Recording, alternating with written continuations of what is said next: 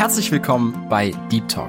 Wir freuen uns mit dir gemeinsam, Gott besser kennenzulernen und uns durch Predigten und Interviews von ihm mehr und mehr verändern zu lassen und ein Leben zu führen, das sich lohnt. Ein Leben zur Gottes Ehre. Unser Anliegen ist es, mit dir über Themen zu sprechen, die tiefer gehen. Also eben nicht Smalltalk, sondern Deep Talk. Sei dabei und lass dich herausfordern.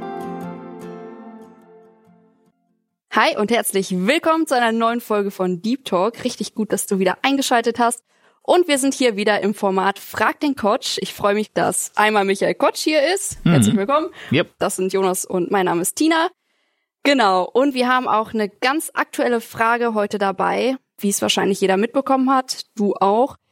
Befinden wir uns in einem Krieg? Vielleicht nicht wir direkt, aber Israel vor allem. Und da möchte ich, bevor wir in die Frage starten, einfach mal Michael fragen, vielleicht kannst du so einen Kurzumriss machen über die aktuelle Situation. Was ist da los? Mhm. Und bei dem Kurzumriss, da beginne ich dann so bei äh, David. Oder okay. ja, nein. Also ja, ich meine, ich sage das bewusst so, weil äh, dieser Konflikt, der jetzt im Augenblick gerade da ist, also zwischen der Hamas, also dieser Organisation oder den Palästinensern und dem israelischen Staat, der hat ja schon eine lange Geschichte. Und wenn man da zurückgehen würde, eigentlich müsste man sagen, diese Geschichte, die beginnt eben im 19. Jahrhundert. Also jetzt nicht ganz bei David, aber schon im 19. Jahrhundert. Weil da sind dann ja richtig viele Juden in das Gebiet vom heutigen Israel gereist, weil sie verfolgt worden sind. Zum Beispiel in Osteuropa war das im 19. Jahrhundert. Und da gab es auch diese zionistische Bewegung, so nannte man das. Da haben immer mehr Juden gesagt, wir wollen in das Land unserer Väter zurückgehen. Und die haben sich dann angesiedelt in dem Gebiet, was früher mal Osmanisches Reich war, also heutige Türkei. Und das lief alles verhältnismäßig friedlich, weil in dieser ganzen Region, da lebten auch relativ wenig Menschen. Das war alles ziemlich öde, das Land. Man hatte so ein bisschen Landwirtschaft, aber da war nicht viel los. Und deshalb konnten die auch Land kaufen, weil das äh, stand frei zur Verfügung. Und die Juden, die da hingekommen sind, die hatten eben viel so aus Europa mitgebracht, auch wie man Landwirtschaft betreibt. Und die haben dann richtig viel zum Blühen gebracht. Und das Ganze lief weiter, dass dann so Ende des 19. Jahrhunderts immer mehr Konflikte kamen, weil es kamen mehr Juden dahin, die hatten auch mehr Wohlstand. Und dann gab es eben arabische Bevölkerung, die da lebte und türkische Bevölkerung. Und die haben dann Neid darauf gehabt, haben auch gedacht, die nehmen uns sowas weg. Und dann kamen Konflikte immer wieder. Und zwar, und da sind auf beiden Seiten auch falsche Sachen passiert. Da haben dann arabische Bevölkerung, haben dann Juden umgebracht, manchmal haben Juden dann arabische Bevölkerung umgebracht. Und von diesem Zeitpunkt hat noch gar kein Mensch irgendwas von Palästinensern gesagt, weil die gab es noch gar nicht. Erst mit der Staatsgründung, und das ist dann ja 1948, die Staatsgründung, da ist dann plötzlich, also da hat man, hat ursprünglich die UNO, die hatte gesagt, da sollen zwei Staaten entstehen und das eine sollte ein arabischer Staat sein und das andere, das sollte ein jüdischer Staat sein. Und die Juden waren damit einverstanden, aber die arabische Bevölkerung nicht. Die haben mhm. dann gesagt, nein, das wollen wir nicht, wir wollen das ganze Land.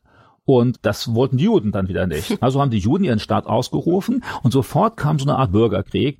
Und dieser Bürgerkrieg war dann eine erste riesige große Auseinandersetzung. Und da ist eigentlich der engere Anfang des heutigen Konflikts. Denn da hat man dann in den folgenden Jahren diese Identität als Palästinenser erst erfunden. Also wenn wir in die Geschichte zurückschauen, vor 200 Jahren kein Mensch hat von Palästinensern geredet, vor 100 Jahren kein Mensch hat von Palästinensern geredet, weil es gibt keine palästinensische Nation, es gibt auch keine palästinensische Sprache, Kultur oder so etwas, sondern das waren Araber, Beduinen, Turken, Ägypter, die in dieser Region wohnten und die jetzt plötzlich da in dieser Situation drin standen, da gibt es die Juden und jetzt gibt es uns als muslimische Araber, wo ordnen wir uns dann ein. Und erst in den 1970er Jahren hat dann die PLO, eben die palästinensische Befreiungsorganisation, die hat diesen Begriff Palästinenser und Palästina sehr stark betont, erfunden, um so eine eigene Gruppenidentität zu bilden. Und da gab es dann viele Entwicklungen, die wirklich problematisch waren. Und manche dieser arabischen Führer haben auch bewusst versucht, die Palästinenser immer in so einer Zwischensituation zu halten. Also sonst muss man ja fragen, wie kommt das,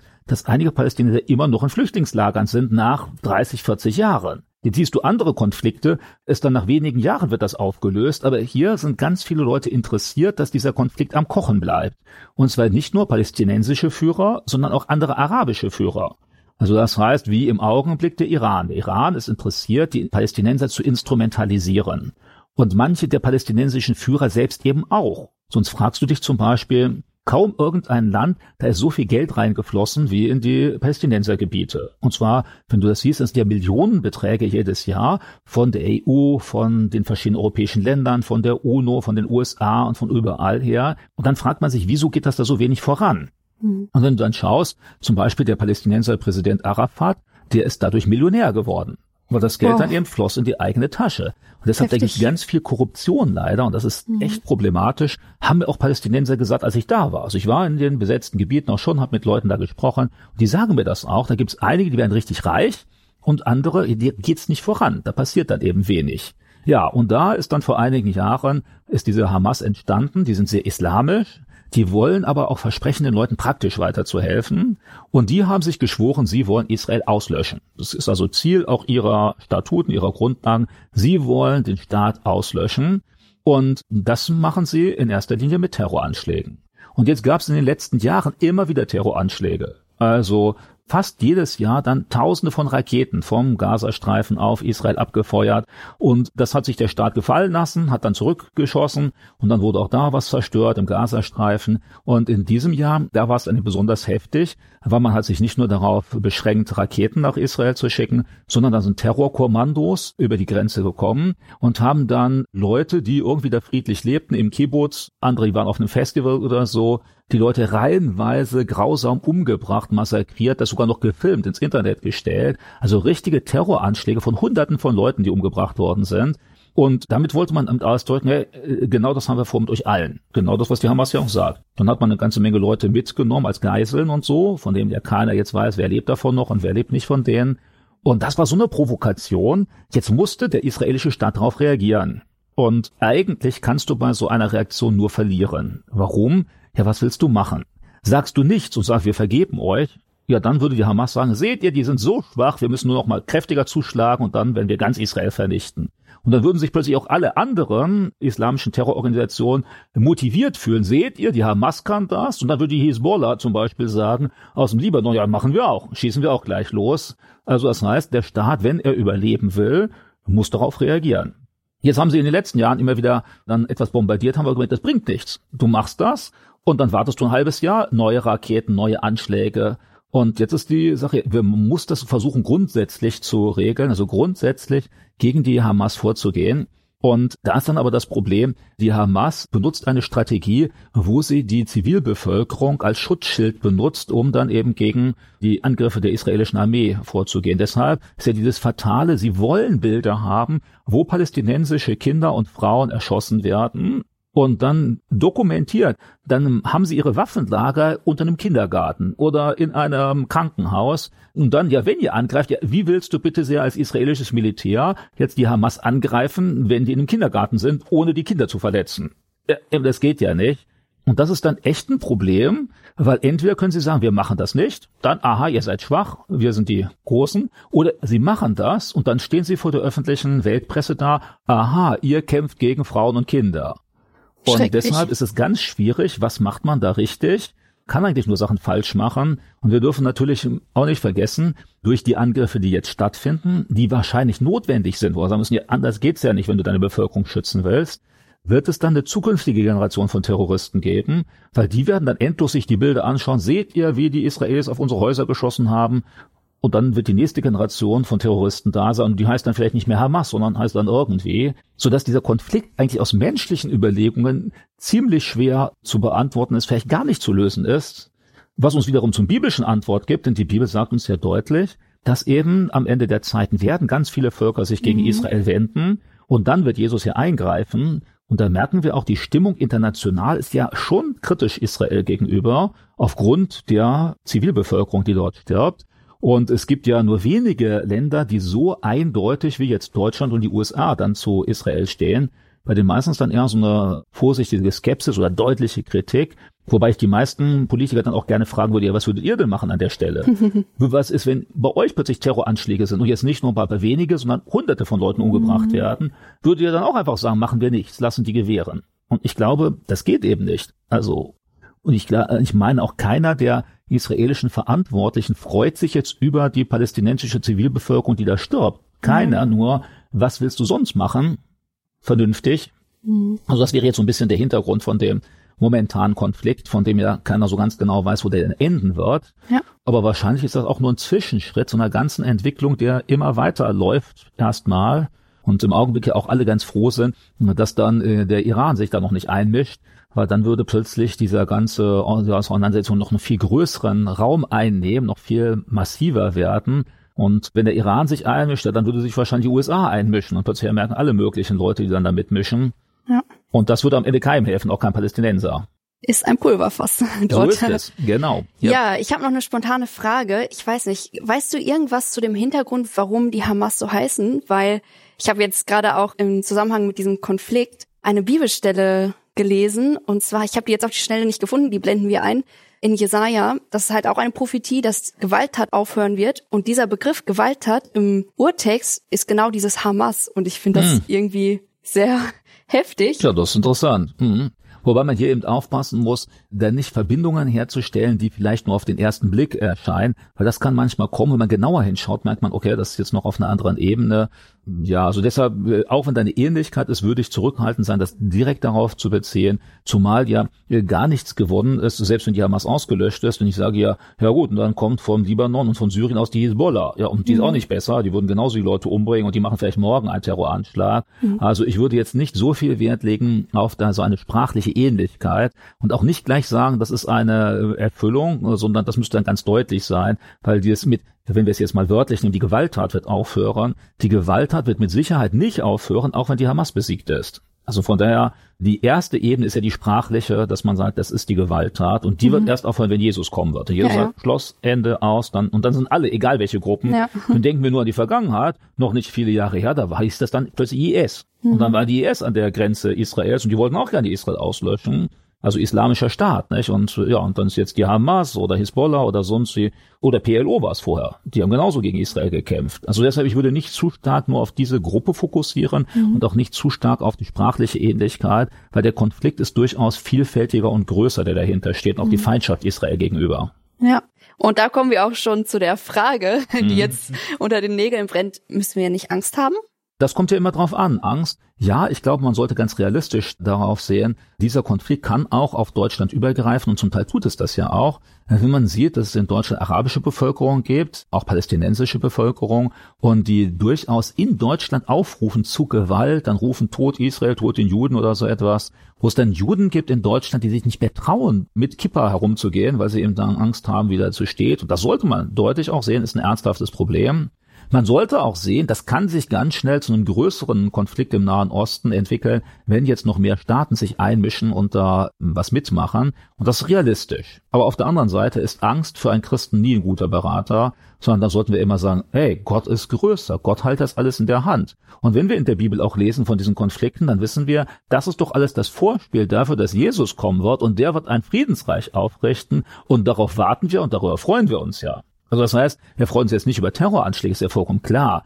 Das ist eine traurige Sache, aber wir wissen, das ist nicht das letzte Wort. Das mhm. letzte Wort ist auch nicht das große Durcheinander. Das letzte Wort, das wird Jesus haben, der sagt, ich richte mein Friedensreich auf und dann wird es Frieden in Jerusalem geben, in Israel und auf der ganzen Welt geben. Mhm. Dann ist ja das, wo Generationen von Leuten gesagt haben, Schwerter werden zu Flugscharen umgeschmiedet und so. Und auf denjenigen warten wir und bis dahin versuchen wir das Beste draus zu machen. Und so würde ich sagen, als Christ jetzt nicht zu viel sich dabei Sorgen machen, schon zu sehen, was läuft da, auch nicht zu viel rumzuspekulieren und so, sondern einfach zu sagen, hey, was du tun kannst, ist, bete für das, was da passiert, aber dann bete für die Juden, die da sind und für Schutz und Ende dieser Konflikte, bete aber auch für die Palästinenser, denn wenn wir im Alten Testament lesen, dann lesen wir deutlich, Gott hat keine Lust am Tod des Ungerechten, sondern an seiner Umkehr.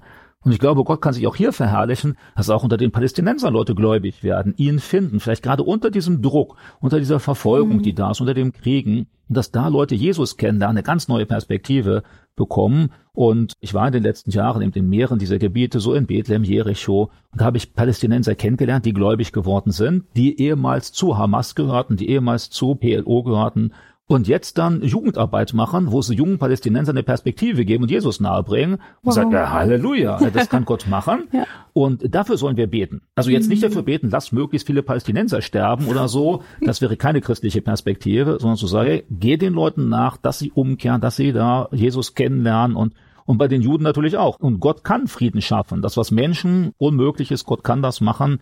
Und dass wir darauf bauen, zum Wohl von allen. Und ja, ich glaube, das wäre so eine Perspektive. Mhm. Also Angst, glaube ich, ist schlecht. Ja. Weil das, was Gott in der Hand hat, das passiert und darauf vertrauen wir und das ist am Ende gut. Und wir beten für Frieden. Wir beten dafür, dass Leute Versöhnung haben. Wir beten dafür, dass sie Jesus kennenlernen und so. Und das wäre die Perspektive, die ich da hätte. Also auch nicht, dass wir uns jetzt reinsteigern lassen, irgendwelche Hassgefühle oder so. Wäre auch ganz schlecht. Als Christen sollen wir nicht dadurch auffallen, dass wir irgendjemanden hassen, verfluchen oder sonst was, sondern dass wir sagen, hey, es ist Gott, der Gerechtigkeit üben wird. Und so Ja. wie Jesus noch am Kreuz gebetet hat für die, die ihn hingerichtet haben, was ja ganz extrem ist, oder Stephanus oder so, ey, das sollte christliche Motivation sein. Also dass wir beten auch für die Leute, die da Israel Böses getan haben. Und am Ende sind das auch nur Leute, die missbraucht werden von machtgierigen Politikern und Terrorführern und so etwas. Und auch die sollen Jesus kennenlernen, damit sie aus ihrer Perspektivlosigkeit rauskommen. Ja. Also ich denke, Angst kann man haben, wenn man nicht mit dem Herrn unterwegs ist, wenn man Genau. Kein Kind Gottes ist, weil Ja. da muss nicht erst Krieg kommen, man kann auch so jederzeit sterben und dann Ja. ist die Angst berechtigt.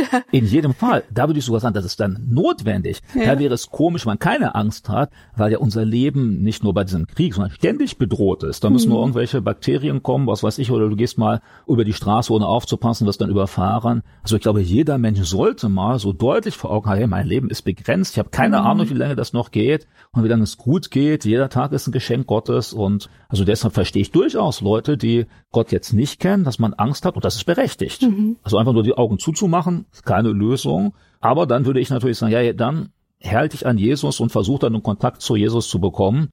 Und äh, dann kann er Frieden in das Herz hineingeben, ins Innere reingeben, auch wenn äußerlich ziemlich viel unruhig ist und unsicher ist und Bedrohung da ist und Genau. Falls du irgendwie ganz zufällig auf dieses Video kommen solltest und nicht weißt, wie das möglich ist, kannst du dich natürlich jederzeit gerne bei uns melden. Und für alle Christen möchte ich einfach mal mit einem Bibelvers enden, der mich immer sehr stark ermutigt, aus Lukas 21, Vers 28. Vorher in dem Kontext geht es um die ganzen Dinge, die noch geschehen werden, unter anderem der Krieg oder vieles, was auf uns zukommt. Aber für uns Christen gilt, wenn aber diese Dinge anfangen zu geschehen, so blickt auf und hebt eure Häupter empor, weil eure Erlösung naht. Und ich glaube, das ist ein gutes Ende für diese Sendung. Also wir dürfen auf den Herrn Jesus blicken, unsere Erlösung naht.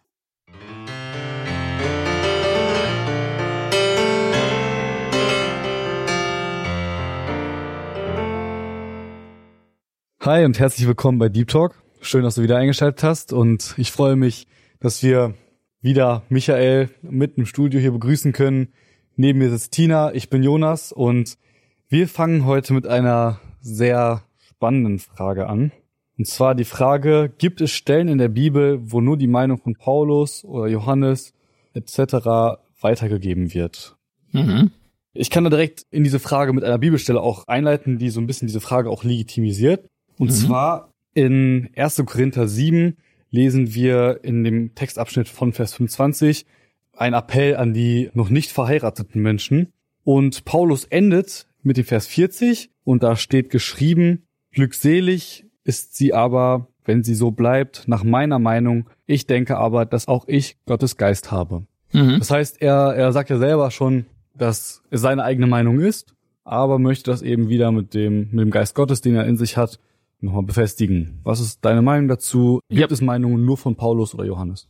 Also erstmal müssen wir dabei ja sehen, so diese Formulierung, das ist jetzt meine Meinung, sagt ja noch nicht pauschal etwas aus. Also ich könnte jetzt zum Beispiel in einem Gespräch sagen, also meine Meinung ist, du sollst nicht lügen. Ja. Und dann würde ich sagen, okay, das kann ja wirklich meine Meinung sein. Heißt das jetzt aber, dass es objektiv gesehen deshalb falsch sein muss? Dann müssen wir sagen, nein. Also das heißt, selbst wenn jetzt jemand seine persönliche Meinung äußert, ist ja noch nicht die Schlussfolgerung daraus, dass es nicht gleichzeitig auch objektiv gelten kann oder dass es nicht gleichzeitig auch Gottes Meinung sein kann. Ja, aber man kann es damit anfechten. Dadurch, dass man es Genau. selber so sagt, Genau. können Menschen sagen, es ist aber nicht anhand des Wortes direkt festgemacht. Das Ja. heißt, es könnte ja verkehrt sein. Genau. Also grundsätzlich sollten wir darauf achten, dass das eine typische Strategie ist, wie sie in der Bibelkritik ganz weit verbreitet ist. Ja. Und da regelmäßig benutzt wird, wenn du an der Uni Theologie studierst, dann lernst du, das ist paulinische Theologie, johannäische Theologie oder so. Und dann wird ihm gesagt, aha, das hat also jetzt nur der Johannes so gesehen oder nur Paulus so gesehen. Und dann wird gesagt, das jesuanische Theologie. Aha, okay, das hat jetzt Jesus so gesehen. Und was gilt dann am Ende? Es gibt auch einige fromme Christen, gibt es extra so eine Ausgabe im Englischen, ich glaube im Deutschen gibt es das auch. Das ist dann nur die Worte Jesu, die sind dann rot markiert. Manche nennen sich auch Red Letter Christians, also nur das, was rot markiert ist, das glaube ich und der Rest eben nicht. Und da muss man sagen, hey, das ist ja von vornherein schon falsch, weil als Jesus gefragt wird in der Bergpredigt, ja, wie ist das jetzt im Alten Testament? Und da könnte man sagen, oh, als Testament ist ja nicht Jesus, der gesprochen hat. Und da sagt Jesus, wer ein Jota davon wegstreicht, ist der Letzte im Himmelreich Gottes. Und dann merken ey, also Jesus sagt das ganz anders. Ja. Da sagt er alles im Alten Testament, selbst das, was scheinbar die Meinung nur eines Autors ist, gilt hundertprozentig, weil es von Gott ist. Und genauso würde ich sagen, ist das auch im Neuen Testament. Diese Formulierung, die Paulus da schreibt, möglicherweise in dem Moment geht er davon aus, okay, das ist jetzt meine Meinung, aber trotzdem ist es gleichzeitig inspiriert, obwohl er das jetzt nicht so formuliert. Und der Heilige Geist kann ja auch die Meinung des Paulus inspirieren. Also das heißt, der muss nicht jedes Mal sagen, wenn er irgendwas sagt, so, das ist jetzt von Gott und das ist inspiriert, sondern das Ganze ist inspiriert, das ganze Buch. Und inspiriert heißt ja vom Heiligen Geist eingegeben. Und wenn wir merken, an anderer Stelle nimmt Paulus ja genau das für sich in Anspruch und andere Autoren auch, wo sie dann sagen, ja, okay, das ist jetzt alles so geschrieben worden, aber das ist eben gerade nicht nur meine Meinung, die zur Diskussion steht, sondern das ist vom Heiligen Geist. Insofern, glaube ich, kann man das eine nicht gegen das andere ausspielen, sondern sagen, hier sagt der Paulus, ja, das ist meine Meinung. Aber auf der anderen Seite merken wir, auch seine Meinung war vom Heiligen Geist inspiriert. Und deshalb habe ich ja vorhin gesagt, wenn ich jetzt sage, ja, du sollst nicht lügen, kann ich sagen, meine Meinung ist, du sollst nicht lügen. Gleichzeitig ist aber auch die Meinung Gottes. Gleichzeitig ist es auch zehn Gebote. Du sollst nicht falsch Zeugnis reden und so. Also das heißt, das eine schließt das andere nicht aus. Man kann es so benutzen, aber das ist dann eher ein Missbrauch nämlich einen Missbrauch. Und der Missbrauch meistens liegt er daran, dass Leute, die so argumentieren, die ärgern sich über eine Sache, die in der Bibel drin steht. Mhm. Und jetzt wollen sie eine elegante Art und Weise haben zu sagen, ah, gilt aber nicht mehr. Das ist ja nur die Meinung von Paulus, das ist nur die Meinung von Petrus. Ich nehme nur, was Jesus ist. Allerdings, wenn ich mit solchen Leuten im Gespräch bin, manchmal fordere ich sie auch etwas heraus, um ihnen zu zeigen, ey, du bist ein Heuchler, das stimmt ja gar nicht. Also dann lese ich zum Beispiel solche Sachen vor, wenn dich dein Auge ärgert, reiß es raus. Sagt doch Jesus, ne? Wort ja. Jesu. Und dann wundere ich mich, dass in der Gemeinde so wenig Einäugige sind. Ja, und dann sagt man, hey, das tut man auch gar nicht. Wenn ein, ein Wort Jesu nicht passt, dann gilt das plötzlich auch nicht. Dann ja. ist das nur symbolisch übertragen oder sonst was gemeint. Und, und dann merkt man, hey, das ist nicht ehrlich. Dann sei doch einfach ehrlich und sag dich, du ärgerst dich über den Paulus und ah, du willst das gar nicht und deshalb suchst du nach einer guten Methode. Das ist dann ehrlich. Aber so zu tun, zu sagen, was Jesus sagt, gilt, stimmt ja gar nicht. Du nimmst gar nicht alles ernst, was Jesus sagt. Und das, was Paulus sagt, eben nicht, sondern was Paulus sagt, und das sagt er auch selbst, ist nicht im Kern seine Meinung, sondern eigentlich ist das alles, auch das, was er als seine Meinung benennt, kommt am Ende vom Heiligen Geist. Und deshalb halten wir daran fest, auch heute noch, wäre es nur die Meinung des Paulus, ja, dann könnten wir sagen, okay, und da haben wir die Meinung des Calvin und des Luther und des Melanchthon oder was weiß ich von jemanden. Und die stehen dann alle nebeneinander. Aber wenn wir sehen, alle auch diese Leute in der Kirche, die haben immer einen riesigen Unterschied gemacht zwischen dem, was sie geschrieben haben und dem, was im Neuen Testament steht, weil da haben sie gesagt, alle haben das gesagt. Wenn die ganze Kirchengeschichte durchgehst, alle haben immer gesagt, das, was im Neuen Testament steht, ist vom Heiligen Geist, ist von Gott. Und auch da, wo der Paulus schreibt, ist es meine Meinung, selbst das war dann vom Heiligen Geist eingegeben. Ja, vielleicht kann man das direkt mit einem Text aus 2 Timotheus 3 von Vers 16 bis 17 nochmal bestätigen. Genau. Also das ist meiner Meinung nach fasst das sehr gut zusammen nochmal, was du gerade auch gesagt hast. Da steht geschrieben, alle Schrift ist von Gott eingegeben und nützlich zur Lehre, zur Überführung, zur Zurechtweisung, zur Unterweisung in der Gerechtigkeit, damit der Mensch Gottes richtig ist, für jedes gute Werk ausgerüstet. Genau. Und hier ist natürlich klar, wie da steht alle Schrift. Gemeint ist hier, und das wird auch im Zusammenhang dann deutlich, alle heilige Schrift. Ja. Also das heißt, wenn ich jetzt irgendeinen Einkaufszettel schreibe, ist der natürlich nicht vom Heiligen Geist ja, klar, eingegeben, ja. sondern hier merken wir auch schon, die ganz frühe Gemeinde die hat gegeben von der Schrift oder viele Christen reden ja heute auch von der heiligen Schrift und das ist dann so ein Synonym für die Bibel und genau das ist damit gemeint. Also die heilige Schrift. Also alles, was wir in der heiligen Schrift finden, ist nicht von Menschen erfunden, sondern ist vom Heiligen Geist eingegeben und das ist dann ganz deutlich und das ist schon damals gegen Leute gerichtet, die dann rumdiskutieren wollten. Die wollten sagen, ja, wir wissen ja nicht genau und ich bin der Meinung und du bist der Meinung und am Ende kannst du alles relativieren, eben einfach weil es dir nicht passt. Und da ist ja nicht nur Paulus alleine, sondern Petrus argumentiert ja in eine ganz ähnliche Richtung. Petrus sagt dann ja auch, eben da, das ist eben, was in, wir in der Bibel finden, oder die Prophezeiungen, die wir in der Bibel finden, sind eben gerade nicht von Menschen erfunden und formuliert, sondern die kommen dann am Ende von Gott. Ja, wer das nachlesen möchte, in 2. Petrus 1, 20 und 21. Indem ihr dies zuerst wisst, dass keine Weissagung der Schrift aus eigener Deutung geschieht. Denn niemals wurde eine Weissagung durch den Willen eines Menschen hervorgebracht, sondern von Gott her redende Menschen, getrieben vom Heiligen Geist. Ja, und da ist die Sache ja ganz klar. Da wird wieder genau derselbe Anspruch erhoben, allerdings für die Prophezeiung der Heiligen Schrift steht da drin. Das heißt, wenn einer von uns jetzt auftritt und irgendwelche Prophezeiungen sagt, ey, die gilt das nicht. Aber die Prophezeiung der Schrift ganz deutlich nicht aus eigener Überlegung. Da haben nicht Menschen irgendwie geübt oder irgendwelche klugen Aussagen gemacht und rumspekuliert, sondern die haben direkt eine Mitteilung von Gott bekommen, haben die weitergegeben und deshalb dann ist der Ursprung, der eigentliche Autor dahinter auch von Jesaja. Der eigentliche Autor von Jesaja ist nicht Jesaja, ist Gott. Und der eigentliche Autor von Hesekiel ist nicht Hesekiel, sondern ist Gott. Und der Hesekiel hat das dann nur mit seinen Worten aufgeschrieben, was Gott ihm mitgeteilt hat. Und das ist, glaube ich, ganz wichtig vor Augen zu haben. Und dann merken wir auch daran deutlich, wenn wir dann Paulus lesen, dann hat Paulus das zwar aufgeschrieben, aber dann steht hier ja ganz klar, dann kommt das nicht eigentlich von Paulus, sondern dann kommt das von Gott. Also sowohl jetzt Paulus bestätigen das, Petrus bestätigt das und ich habe ja auch gerade Jesus gesagt, der in der Bergpredigt auch sagt, kein Jota wegstreichen, alles ist von Gott. Und da merken wir, der Anspruch der biblischen Schriften ist, dass es nicht nur die Meinung irgendwelcher Einzelautoren, sondern dahinter steht die Autorität Gottes, der das durch den Heiligen Geist eingegeben hat. Mhm. Ich habe auch gerade so gedacht, vielleicht können das Menschen einfach nicht begreifen, weil der Heilige Geist ist ja für uns einfach was Höheres. Und mhm. wenn man das selber nicht erlebt hat, sein Wirken oder so, dann braucht man ja irgendwie eine Erklärung, wenn da steht ja vom Heiligen genau, Geist eingegeben, ja. weiß man nicht, wie man sich vorstellt und sucht irgendwie eine Alternativlösung. Genau. Und das ist ja durchaus auch jetzt gar nicht so ganz von der Hand zu weisen. Man kann ja auch darüber sprechen, muss auch nicht böse gemeint sein. Nur man muss dann versuchen, ehrlich zu analysieren. Erstmal zu sagen, was Sie sagen jetzt diese biblischen Schriften selbst. Dann könnten wir auch noch sehen, inwiefern wurden sie schon in der frühen Kirche untereinander anerkannt. Also ist ja der Petrus, der auch dann über die äh, Schriftpflichten des Paulus schreibt, dass die von Gott sind und dass da eben Gott dahinter steht. Oder wir wissen das von den frühen Kirchenvätern am Ende des ersten Jahrhunderts, dass die ganz deutlich sagen, also wir wissen so um das Jahrhundert herum, dass alle Briefe des Paulus und die vier Evangelien wurden in allen Gemeinden gelesen und galten als Autorität. Und zwar viel mehr als Autorität, als die äh, Prediger damals das gesagt haben. Also wenn irgendein Prediger wie Papias, Irenäus oder sonst was was gesagt hat, dann hat man dem zugehört, war auch in Ordnung. Aber wenn der jetzt sagen wollte, das stimmt, dann hat er immer gesagt, ja, das stimmt, weil das steht auch bei Paulus. Das steht auch, hat Jesus gesagt in den Evangelien. Also schon ganz, ganz früh haben die Leute gemerkt, die Autorität der Apostel und die Autorität Jesu, die ist viel höher als meine eigene.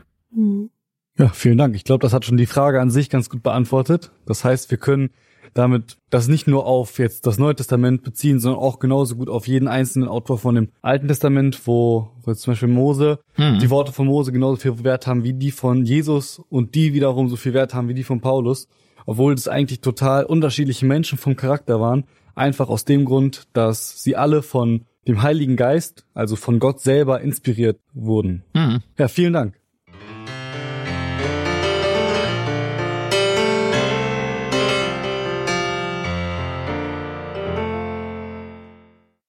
Hi und herzlich willkommen zu einer neuen Folge von Deep Talk und heute wieder im Format Frag den Coach. Zu meiner Linken, sag mal, wer bist du eigentlich? Jonas. Zu meiner Rechten? Michael. Okay, mein Name ist Tina und ich freue mich, dass du dabei bist. Heute haben wir eine sehr spannende Frage und ich hoffe gerade für den Zuhörer, der diese Frage gestellt hat, dass es eine Bereicherung heute wird. Und zwar, Michael, starte ich direkt. Wie mhm. schafft man es, eine regelmäßige und gesegnete stille Zeit zu haben? Ja, das mit dem Gesegne, das ist natürlich eine schwierigere Frage, weil der Segen, der kommt ja am Ende von Gott. Mhm. Also das heißt, das können wir ja nicht programmieren. Mhm. Äh, das muss Gott machen. Also wir können jetzt nur die Voraussetzung dafür schaffen und dann hoffen, dass Gott uns segnet. Und weil wir ja wissen, der will uns entgegenkommen und er will uns auch was sagen, dann können wir davon ausgehen, das klappt dann wahrscheinlich. Also dann sollten wir uns zuerst, glaube ich, darauf konzentrieren, was wir machen können. Und das ist dann für mich äh, nochmal mit zwei verschiedenen Aspekten, also mindestens zwei. Nämlich einerseits, was kann uns davon abhalten? Und das sollten wir nach Möglichkeit vermeiden. Und was können wir positiv tun, damit das dann auch wirklich stattfindet? Mhm. Und äh, ja, mit dem, was wir vermeiden können, ist zum Beispiel, dass wir gar keinen Plan machen. Also das heißt, wenn du jetzt einfach bloß darauf achtest und sagst, auch irgendwie klappt das schon, also so ein bisschen phlegmatisch oder so, die Wahrscheinlichkeit ist groß, es klappt nicht. Also mhm. erstmal, weil dann so viel andere Sachen zu dir kommen, die wollen deine Aufmerksamkeit, was weiß ich, da klingelt das Handy, irgendeine Nachricht, oder du merkst, oh, hat zu lange geschlafen, oder was weiß ich, kommt irgendwas dazwischen. Mhm. Und jetzt müssen wir auch daran sehen, wenn du deine stille Zeit hast, also deine Zeit mit Gott verbringst, dann ist da ja auch, gehen wir davon aus, der Teufel, der ein echtes Interesse hat, dass du das nicht tust. Also wird er alle möglichen Störfeuer dazwischen machen. Und dann ist es gar kein Wunder, wenn du das nicht bewusst planst und angehst, dann wird da meistens nichts raus. Also das heißt, das sollte man nicht tun. Jetzt gibt es auch andere Sachen, die man nicht tun sollte. Also, oder positiv könnten wir sagen, Sachen, die man tun sollte, also wenn wir es so formulieren. Und äh, ich fange einfach mal an und dann sehe ich mal, was ihr da noch ergänzen wollt. Also meine Sache wäre zuerst, du solltest dir fest vornehmen, dass du regelmäßig Zeit mit Gott verbringst. Das ist eine ganz wichtige Sache. Und dann fang an, dafür zu beten. Also fang an zu beten, einfach mal zwischendrin. Herr Jesus, hilf du mir, dass das gut klappt mit dieser regelmäßigen Zeit mit dir. Und dann gehe ich davon aus, dass Gott auf ein ehrliches Gebet hört und dass du dann auch Zeiten findest, wo du dann das machen kannst. Dann würde ich auch sagen, versuche Zeit rauszufinden, wo du das machen kannst, aber auch Zeit, wo du konzentriert bist. Also weil manche Leute, die machen das zu einem Zeitpunkt, was ungeeignet ist. Meinetwegen, du kommst morgens nicht aus dem Bett und bist fürchterlich müde. Und jetzt sagen manche Leute, ich muss das unbedingt am Morgen tun, schaffen das dann auch aber schon eine Stunde später erinnern sie sich an gar nichts mehr, was mhm. sie gelesen haben. Ey, das bringt nichts. Dann würde ich sagen, vielleicht bist du eher ein Typ, der abends ganz frisch ist. Ja, dann nimm abends deine Zeit in der Bibel zu lesen und dann hast du vielleicht noch ein paar richtig tolle Gedanken, mit denen du einschläfst und die begleiten dich noch die ganze Nacht, ist ja auch super. Also du solltest Zeit nehmen, die wertvoll ist für Gott. Du solltest Zeit nehmen, wo du konzentriert bist auf das, was du da liest. Und da musst du sehen, wo in deinem Tagesablauf findet das statt. Mhm. Also zum Beispiel bei meiner Frau war das so, als unsere Kinder klein waren, wenn alle zur Schule waren. Also morgens, bevor die zur Schule gehen, eher schlecht mit der Zeit. Dann waren alle zur Schule. Äh, jetzt ist es ruhig zu Hause. Jetzt kann ich mir Zeit nehmen zum Beten und zum Bibellesen. Das war für sie genau eine geeignete Zeit. Ja. Und so muss jeder, glaube ich, so eine Zeit finden und die fest einplanen. Sagen, hey, die will ich mir jetzt nehmen. Und das ist ähm, viel, viel wichtiger, als jetzt von anderen zu übernehmen. Also man kann schon hören, was andere machen, aber ein anderer, der fällt morgen schon um vier Uhr aus dem Bett und ist munter und frisch und der kann das. Und der andere um sieben Uhr reibt sich noch die Augen und weiß nicht, wie ich soll ich jetzt wach werden. Und dann muss man ja, wo ist der geneigte Zeitpunkt? Aber so Zeitpunkte fest vornehmen, das ist, glaube ich, mal eine ganz wichtige Sache. Und dann wäre eine nächste Frage, wie gestalte ich diese Zeit? Oder auch die Frage, wie viel Zeit räume ich dem jetzt ein? Das ist dann aber losgelöst. Also eine erste Sache ist, ich muss es wollen, ich muss dafür beten und ich muss einen geeigneten Zeitpunkt finden, der in meinen Tagesplan reinpasst und wo ich auch konzentriert bin, wenn ich das mhm. machen will. Ja, und man muss es am besten auch irgendwie zu einer Gewohnheit machen, so dass es irgendwann ein Automatismus ist, dass man sich diese Zeit eingeräumt äh, hat. Genau. Oder? Also äh, so ähnlich wie manchmal das Zähneputzen.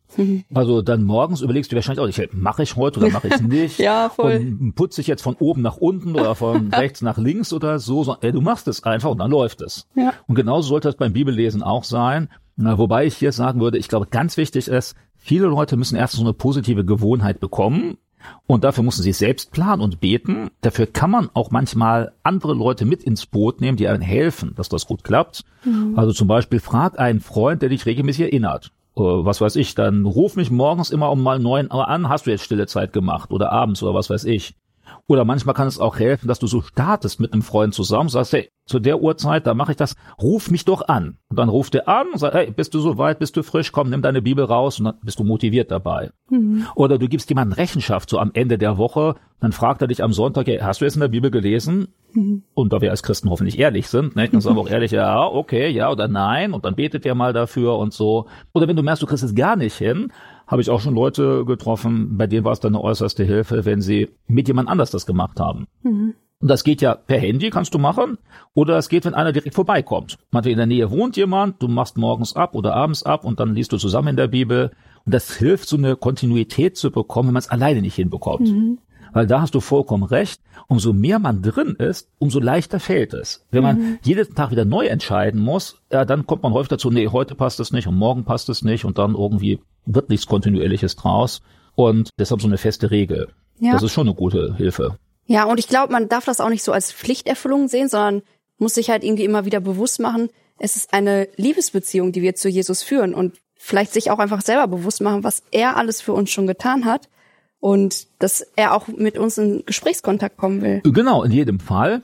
Wobei ich sagen würde, beide spielt dabei eine Rolle, weil nicht jeder, wenn er jetzt in der Bibel liest, empfindet das emotional gerade so mhm. als Liebesbeziehung. Und manchmal, da muss man einfach sagen, ich mache das jetzt trotzdem, auch wenn ich dabei nichts empfinde, was ja übrigens für eine Liebesbeziehung auch gilt. Also das heißt, wenn man jetzt verheiratet ist, für diejenigen, die das sind oder befreundet ist oder so, dann kann man jetzt nicht nur sagen, ach, jetzt fühle ich das oder jetzt fühle ich das nicht, sondern jetzt musst du sagen, ja, jetzt bist du in der Ehe und jetzt bist du in der Beziehung, egal ob du es jetzt fühlst oder nicht, und sei bitte nett zu deinem Ehepartner, auch wenn du das nicht gerade fühlst. Und genauso würde ich bei Gott auch sagen. Klar, eigentlich sollte es diese Liebesbeziehung sein, aber alle werden merken als Christen, das ist nicht gleich intensiv und wir können das auch nicht immer steuern. Manchmal ist das da, das Gefühl, und manchmal ist das Gefühl nicht da. Und wenn es nicht da ist, heißt es ja nicht, dass Gott nicht da ist. Gott ist trotzdem da, auch wenn meine Emotionen dagegen sprechen. Ich kann einfach mal so sehr in Gedanken woanders sein. Ich kann so abgelenkt sein oder voller Sorgen sein und Gott ist ja trotzdem da. Und deshalb würde ich sagen, ja, das ist schon wichtig. Manchmal, wenn es im Moment nicht da ist, würde ich sagen, mach es trotzdem mhm. und bitte Gott darum, dass dann die Gefühle sich verändern, aber nicht, weil das Gefühl nicht da ist, dann aufzugeben. Mhm. Mir ist gerade noch was eingefallen, das hätte man vielleicht vorweg sagen müssen, aber was verstehen wir überhaupt unter stille Zeit? Ja.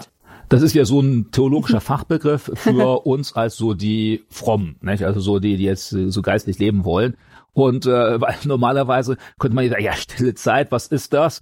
einfach ist ruhig. Aber, Meditation aber das ist ja noch viel mehr. genau, so Meditation. ja.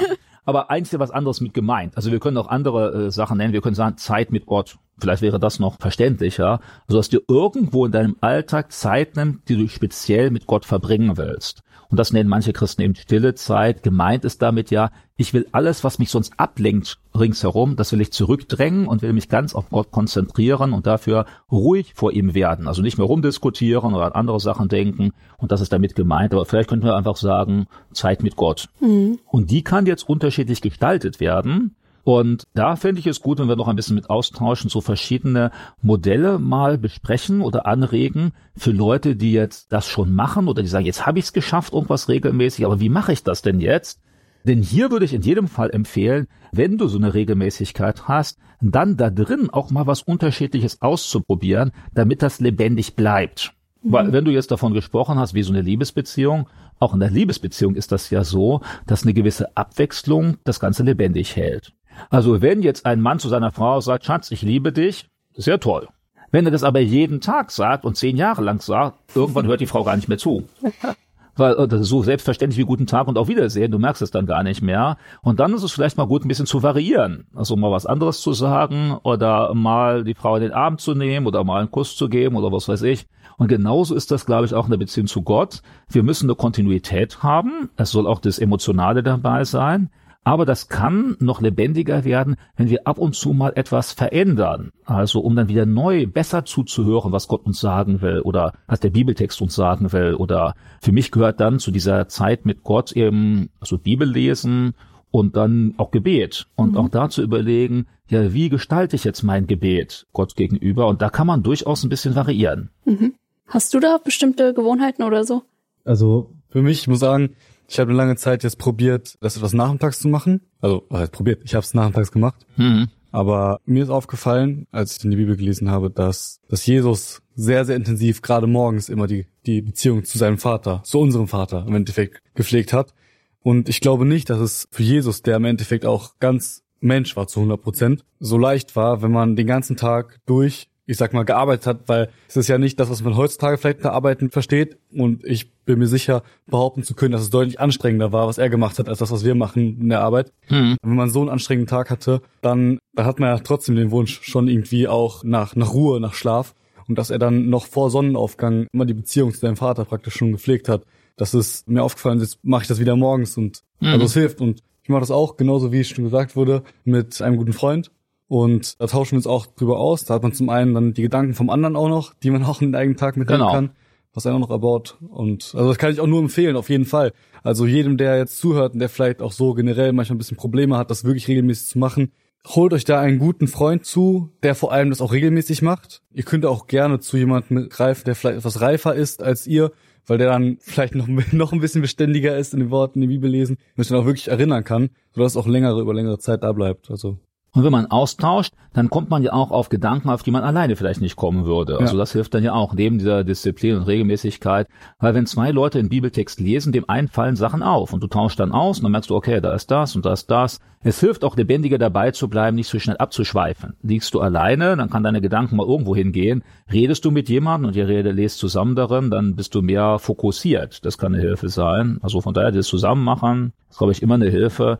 Manche Leute kenne ich auch, denen hilft das, wenn Sie so eine Art Tagebuch führen über Ihre Zeit mit Gott, indem Sie dann so sagen, so jeden Tag will ich mal zwei, drei Sätze aufschreiben, was ist mir jetzt durch den Bibeltext wichtig geworden oder was ist mir in der Beziehung zu Gott wichtig geworden. Und das muss gar niemand lesen, aber dadurch, dass du dir vornimmst, jetzt will ich das aufschreiben, musst du darüber nachdenken, du musst es formulieren. Manchmal kann es auch schön sein, im Nachhinein mal durchzulesen, so was war jetzt letzte Woche, letzten Monat oder so. Das kann auch helfen. Also so äußere Unterstützungen, die können wir ja durchaus heranziehen. Wir müssen nicht sagen, das muss jetzt alles aus dem Nichts herauskommen, sondern zu merken, okay, das hat Leuten geholfen, kann mir vielleicht auch helfen. Also mhm. irgendwie so eine Klatte oder so, die man dann reinschreibt, nicht Datum und dann so, das ist mir jetzt wichtig geworden. Oder manche schreiben, auch dafür habe ich gebetet. Und manchmal kann das dann eine Hilfe sein, da merkst du, oh, und da hat Gott geantwortet und da hat er darauf dann das gemacht, wo ich mir gewünscht habe. Weil manchmal vergisst man sowas auch. Dann vergisst ja. man, was ist mir wichtig geworden an der Bibel, vergisst man, wofür habe ich gebetet und was hat Gott vielleicht beantwortet. Ja, ja leider. Also, ja, also, also man muss das vielleicht auch nicht nur in so einem richtigen Buch machen. Das ist eine Sache, die, die mache ich nicht ganz so regelmäßig, aber die kann ich trotzdem nur empfehlen, weil wenn ich es gemacht habe, das ist wirklich immer sehr, sehr gut gewesen. Und zwar sich ein, zwei Gedanken, die einem besonders wichtig geworden sind in der stillen Zeit, die man sich mitten in den Alltag mitnehmen möchte, mhm. aufzuschreiben und einfach in die Tasche zu stecken. Mhm. Hat man den ganzen Tag die Möglichkeit, immer wieder nochmal drauf zu gucken und sich das zurück in die Erinnerung zu holen. Weil im Endeffekt ist ja, das, das Wort ist ja im Endeffekt unser täglich Brot.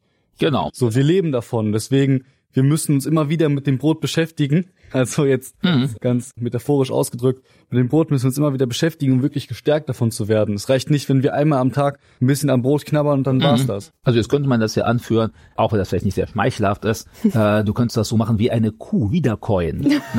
Also, so, du hast nochmal was gelesen, jetzt kommst du wieder hoch und dann, ah, nochmal drüber nachdenken, nochmal ja. drüber nachdenken und so. Also man muss sich jetzt nicht bildlich vorstellen, so, aber so jetzt geistlich. Jetzt gerade schwer. Ja, ja, gut. Aber so geistlich, dass du es immer wieder hast. Und dafür hilft es manchmal auch, äh, würde ich auch jedem empfehlen, nimm dir das Ziel, so bestimmte einzelne Bibelverse auswendig zu lernen. Ich glaube, das kann auch die Beziehung zu Gott richtig vertiefen. Jetzt hat man einen Bibeltext und da merkst du so, da ist eine Aussage drin, die spricht mich richtig an, die finde ich richtig gut. Dann die nicht nur einmal zu lesen, sondern ja, dann kannst du sie eben auf den Zettel aufschreiben oder du liest sie vielleicht in den nächsten Tagen immer wieder. Mhm. Und dann merkst du, wenn du sie auswendig hast, die prägt dich auch innerlich und das begleitet dich im Alltag. Und dann hast du irgendein Problem oder eine Sorgen und plötzlich benutzt der Heilige Geist das und erinnert dich dann an diesen Bibeltext. Aber das kann halt nur kommen, wenn du ihn auswendig gelernt hast. So ist ja diese Beziehung zu Gott. Ich finde es auch gut, wenn man so manche Texte dann mal auswendig lernt und äh, ja, dann in voll. Erinnerung behält. Ich habe ein Buch mitgebracht, um ein bisschen was von meiner stillen Zeit zu erzählen. Das hat mir nämlich enorm geholfen damals. Also der Titel Nimm die Stille in die Zeit. Und die Autoren haben so einen Vergleich angestellt, sage ich mal, zwischen der Stiftshütte und der Begegnung, die Mose oder Josua da auch mit Gott hatten. Ich werde es jetzt nur kurz anreißen, also das ist eine klare Buchempfehlung. Mhm. Zum Beispiel gibt's im Psalm so ein Vers, ich will einziehen in das Tor mit dem Herzen voller Dank, ich will treten in den Vorhof mit Preis. Das man zum Beispiel auch, also ich praktiziere das auch sehr oft tatsächlich, das ist schon meine Gewohnheit geworden, würde ich sagen, dass ich wirklich mit Dank auch starte und Gott einfach danke für das, was er getan hat und die lobe. Ja, und dann ist das so eine Verbildlichung an dem Waschbecken, dass man da einmal die Sünden bekennt. Wir sind leider noch immer in dem Leib und ja, müssen auch immer wieder um Vergebung bitten. Oder dass man sich hingibt, symbolisch wie das Brandopfer. Naja, und es gibt noch viele weitere Schritte, bis man in das Heiligtum kommt. Ja, also klare Buchempfehlung, vielleicht um ein bisschen frischen Wind da ins Gebetsleben zu bekommen. Mhm. Äh, wir verlinken das auch gerne. Genau.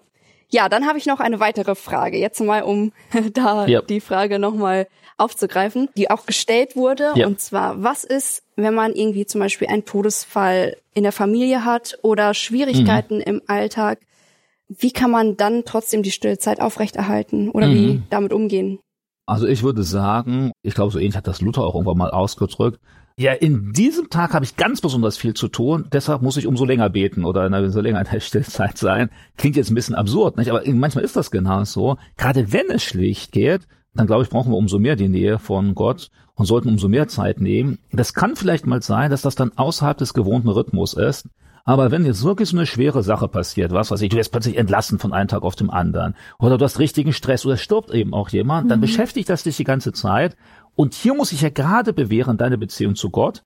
Und da würde ich dann sagen, dann braucht es nicht nur einmal am Tag nimmst du dir Zeit, sondern jetzt kommen die Gedanken, die machen dich fertig und dann nimmst du zwischendurch mal zwei, drei Minuten Pause. Entweder du gehst auch mal nach draußen an die frische Luft oder setzt dich irgendwo in die Ecke und dann redest du mit Jesus und sagst, hey Jesus, du siehst jetzt meine Gedanken, du siehst auch, wie ich da verzweifelt bin, du weißt, wie ich emotional so durcheinander bin, bitte gib mir die Ruhe. Mhm. Oder du liest mal ein Stück aus dem Psalm, weil gerade in dem Psalm waren ja so viele Leute, David total frustriert, weil er wurde dann verfolgt von allen möglichen Leuten und plötzlich merkst du, hey, das ist ja genau das, was ich jetzt auch empfinde. Und dann kann mich das trösten. Also ich würde sagen, gerade in so einer Zeit, wenn man abgelenkt wird, vielleicht gerade das als Anlass zu nehmen, zu Jesus zu kommen und ihm das auch zu sagen. Also mhm. gar nicht mhm. zu sagen, ich schiebe das ganz beiseite, sondern ich sage ihm das, ich spreche mit ihm darüber, ich bitte ihn auch darum, dass er mich da begleitet, stärkt, Trost gibt und dann nehme ich vielleicht auch gezielt Bibeltexte, wo es Leuten ähnlich ging wie mir. Auch der zweite Korintherbrief ist so ein Brief, wo der Paulus so richtig unter Problemen gelitten hat und man merkt, oh, der ringt jetzt darum und da steht auch unter Tränen hat er dann einen Brief geschrieben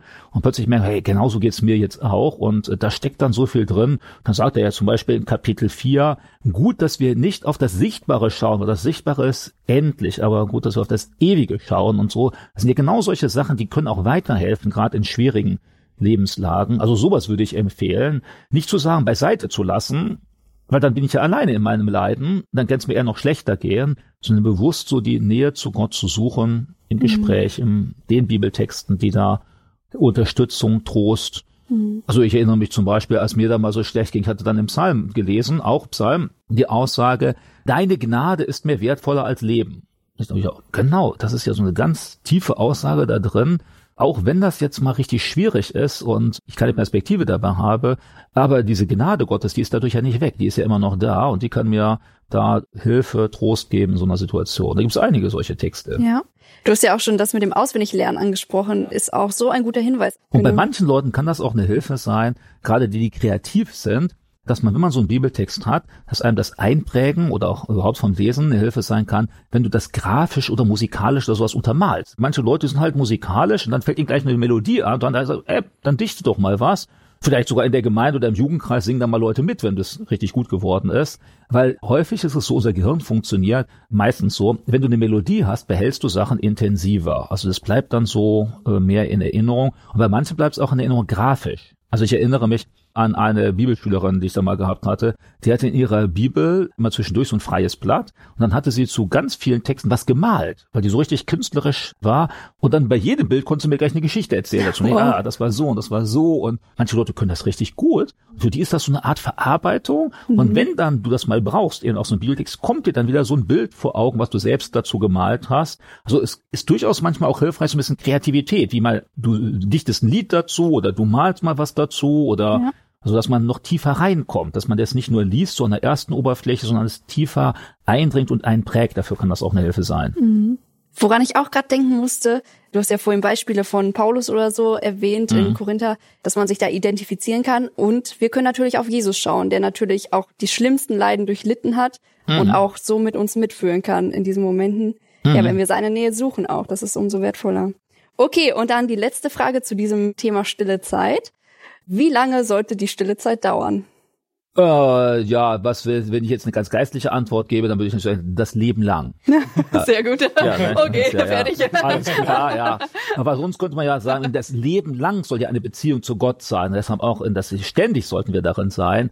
Und in einer gewissen Weise stimmt das ja auch. Denn im Grunde genommen würde ich sagen, ey, deine stille Zeit soll jetzt nicht nur irgendeine abgegrenzte Zeit sein, sondern das sollte dich den ganzen Tag über begleiten. Also mhm. auch die Beziehung zu Gott sollte den ganzen Tag über sein. Und was ich auch richtig bereichernd finde. Also mir geht das manchmal so, dann bin ich beim Autofahren und plötzlich kommt mir der, so, jetzt nehme ich mal Zeit zum Beten. Dann rede ich da mit Gott. Dann ist das eine Fortsetzung dieser stillen Zeit, die sonst irgendwann am Tag stattfindet. Und da würde ich sagen, diese Offenheit braucht es. Also nicht, dass wir sagen, wir investieren jetzt eine Zeit und die ist jetzt für Gott und der Rest, der ist dann ohne Gott irgendwie. Aber ist ja klar, nicht den ganzen Tag können wir jetzt nur beten und Bibel lesen, es sei denn, du bist gerade Mönch irgendwo im Kloster, ne? in deiner Klosterzelle und dann nur noch beten und, aber das ist ja nicht für die meisten Leute. Also, ich glaube, das hängt auch ganz davon ab, in welcher Lebenslage du bist oder wir dann sind. In manchen Zeiten brauchen wir das, glaube ich, länger. Und vielleicht merkst du jetzt auch, Gott gibt dir dann gerade Zeit, wo du dann die auch investieren kannst und dann weite das durchaus aus. Und manchmal genügt auch relativ kurze, knappe Zeit. Denn hier ist das so wie häufig bei Zeit, ist nicht nur die Länge, sondern ist die Qualität. auf die es ankommt. Also du kannst manchmal eine Viertelstunde haben, wo du richtig gut mit Gott redest und was liest. Aber an sich würde ich sagen, so für eine regelmäßige stille Zeit oder so eine Zeit mit Gott ist eine Viertelstunde eigentlich zu wenig. Also warum? Weil das braucht häufig eine Zeit lang, dass du erstmal so aus dem Alltag dich verabschiedest, dich dann so auf Gott konzentrierst, dass du jetzt offen bist für einen Bibeltext, dann merkst du, du liest da drin das musst du eigentlich stehen, hey, jetzt habe ich gar nicht verstanden, was habe ich überhaupt gelesen? Musst du nochmal anfangen zu lesen. Und das braucht eine Zeit. Und wenn man dann schon wieder abbricht, dann ist das frustrierend, so eine Zeit, weil die bringt dir wenig. Und deshalb, naja, ich würde sagen, wenn es irgendwie möglich ist, sollte man schon so eine halbe Stunde oder auch ein bisschen mehr dafür einrichten, damit man auch Zeit zum Beten hat, zum Nachdenken hat oder einfach auch mal zum Schweigen hat und darauf zu hören, will mir Gott jetzt was sagen in den mhm. ganzen Gedanken, die mir da so kommen. Oder dass ich den Bibeltext nicht nur einmal lese, sondern auch zwei oder dreimal lesen kann, damit das tiefer reinkommt. Also würde ich sagen, schon. Na, wenn man noch mal mehr Zeit hat, ist das auch nicht schlecht. Nicht? Aber, aber das, was ich manchmal kenne, was ja auch nicht böse gemeint ist, dann hat jemand so morgens fünf Minuten, nicht so eben mal eine Andacht lesen oder die Losungen lesen. Und da würde ich sagen, das ist für die Pflege, für die Beziehung zu Gott eigentlich zu wenig. Mhm. Wir hatten mal eine Predigt von Roger Pugh im Programm, also hm. empfehle ich auch hier auf jeden Fall anzuhören. Beten verändert heißt die Serie. Auf Spotify findest du es zum Beispiel. Und er sprach davon auch, wenn wir so eine Liebesbeziehung zu Gott haben, mhm. er hat so ein Beispiel von seinem Sohn erwähnt. Dem Sohn musstest du nicht sagen, als er frisch verliebt war, dass er nur ganz wenig Zeit mit seiner mhm. Freundin telefonieren darf. Der hat stundenlang telefoniert. Yep. Und ja, das zeigt vielleicht auch ein bisschen, wie sehr, wie intensiv unsere Liebe mhm. ist, wenn wir viel Zeit mit dem Herrn verbringen wollen. Und manchmal ist es vielleicht auch so, dass man sagen kann, selbst wenn das jetzt nicht jeden Tag der Fall ist, dann kann man zwischendurch mal mehr Zeit nehmen. Also ich habe das im letzten halben Jahr äh, ab und zu mal gemacht. Dann habe ich so an einem Stück ein ganzes biblisches Buch durchgelesen. Und das geht natürlich nicht in der Viertelstunde, auch nicht in einer halben Stunde. Mhm. Aber da habe ich gemerkt, das ist auch eine ganz andere Ebene noch, wo das Wort Gottes auf mich einwirkt, weil ich dann jetzt nicht nur so diese einzelnen Verse habe, sondern so diese großen Zusammenhänge. Dann plötzlich merke, ah, da kommt erst das und dann kommt das und das hängt so und so zusammen. Mhm. Also das würde ich auch manchmal empfehlen, mhm. dass man so mal jetzt richtig viel so, so satt dann wird an dem Wort Gottes, also mit einem ganzen biblischen Buch. Aber das geht halt nicht jeden Tag, ja, sondern ja. Da kann man sagen, okay, an diesem Tag, jetzt mal ein Feiertag oder jetzt am Sonntagnachmittag hast du mal Zeit und dann mal das so am Stück lesen. Mhm. Und also auch so etwas, dass man außerhalb dieser Zeit mal so Sonderzeiten nimmt, wo das dann vielleicht noch intensiver geht. Ja. Du hast ja auch die Glaubenshelden geschrieben. Mittlerweile ist der dritte Band draußen, können wir auch gerne nochmal yep. verlinken. Mhm. Da geht's ja um Personen aus der kirchlichen Geschichte, yep. die auch ganz stark mit dem Herrn unterwegs waren. Vielleicht hast du da so ein paar kurze Beispiele, wie die so äh, mhm. die stille Zeit gepflegt haben. Äh, ja, in dem neuen Band, da ist zum Beispiel der Bengel mit drin. Das ist so Albrecht Bengel, das war einer in Baden-Württemberg, so in der Zeit so vor 300 Jahren. Und das war einer, der hat unheimlich das Wort Gottes geschätzt und da sich regelmäßig Zeit und jeden Morgen für Zeit dabei. Und bei ihm war das dann so, dass er sagte auch, ich will jedes Detail studieren. Also es war jemand, der hat auf jedes Wort geachtet, konnte natürlich auch fließend Griechisch und Hebräisch und so, wow. ne, was jetzt nicht jeder kann. Und dann hat er intensiv dabei studiert, hat dann auch dazu geführt, dass er dann später mal so einen eigenen Kommentar dazu rausgegeben hat. Der hat das richtig geschätzt. Der hat dann irgendwann auch mal gesagt, wenn das Wort Gottes, Wort Gottes ist und wenn es Gold ist, dann ist jedes einzelne Detail ein kleines Stückchen Gold, was ich daraus finde. Also so ganz begeistert davon, sich so in Details mit so hinein zu verdenken. Oder einen anderen, den ich auch damit porträtiere, ist der Bhag Singh. Bhag Singh war so ein ziemlich gesegneter Evangelist im 20. Jahrhundert in Indien und der lebte wirklich mit der Bibel. Da ist da manchmal so, dann überlegt er sich, ich will da auf eine Reise, gehe ich bin irgendwo eingeladen. Und dann liest er einen Text in der Bibel und dann steht da irgendwas drin, ja, meinetwegen bleibe lieber zu Hause oder sowas. Und er sagt, okay, Gott hat mir gesagt, ich bleibe jetzt zu Hause. Und also ganz häufig in seinem Leben hat er das erfahren, dass Gott durch die Bibel so ganz persönlich in sein Leben reingesprochen hat.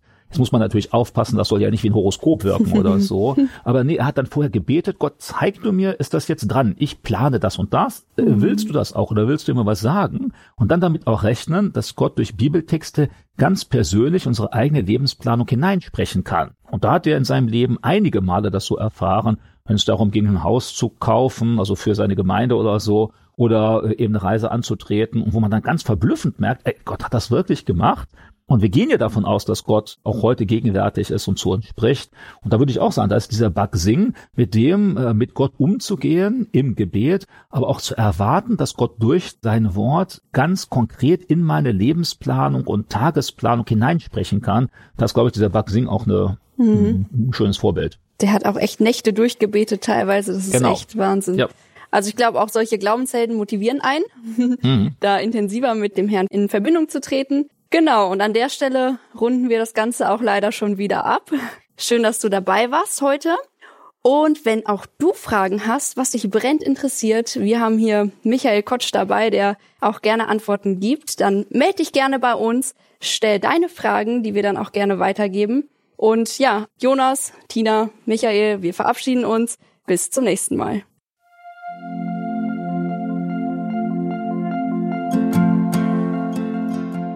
Schön, dass du heute dabei warst. Wenn es für dich ein Segen war und du etwas mitnehmen konntest, dann teile Deep Talk gerne mit deinen Freunden und fühle dich frei, auch uns ein Feedback zu schreiben. Wir würden uns da sehr darüber freuen.